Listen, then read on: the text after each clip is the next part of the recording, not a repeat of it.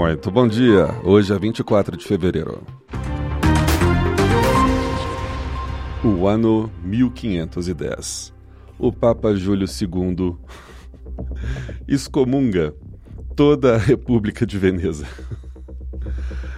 É estranho, né? Ele estava em guerra, a República de Veneza e o papado estavam travando diversos conflitos sobre a dominação de regiões e o Papa declarou que ia transformar Veneza de volta numa vila de pescadores. E nesse dia, de 24 de fevereiro, ele excomungou a República inteira. Esse é o Pretérito, no seu jornal de notícias do passado. E essa foi a notícia de hoje. Não muito boa para os venezianos da época.